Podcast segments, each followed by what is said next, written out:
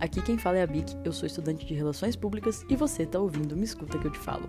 Aqui você encontrará quatro quadros diferentes toda semana ou sempre que possível. No áudio sem endereço você ouvirá os meus monólogos e devaneios, no Precisamos Falar Disso você ouvirá conversas incríveis com convidados ainda mais incríveis e você ainda poderá ouvir os meus quadros com participações especiais. Oi, oi, eu sou a Nanda. Diferente da maioria das pessoas que aqui vão aparecer, eu não sou da área de comunicação, mas sim de nutrição. Eu faço parte do quadro A Gente Te Entende, onde a gente fala sobre o processo de amadurecimento e tudo que compete ao universo do jovem adulto.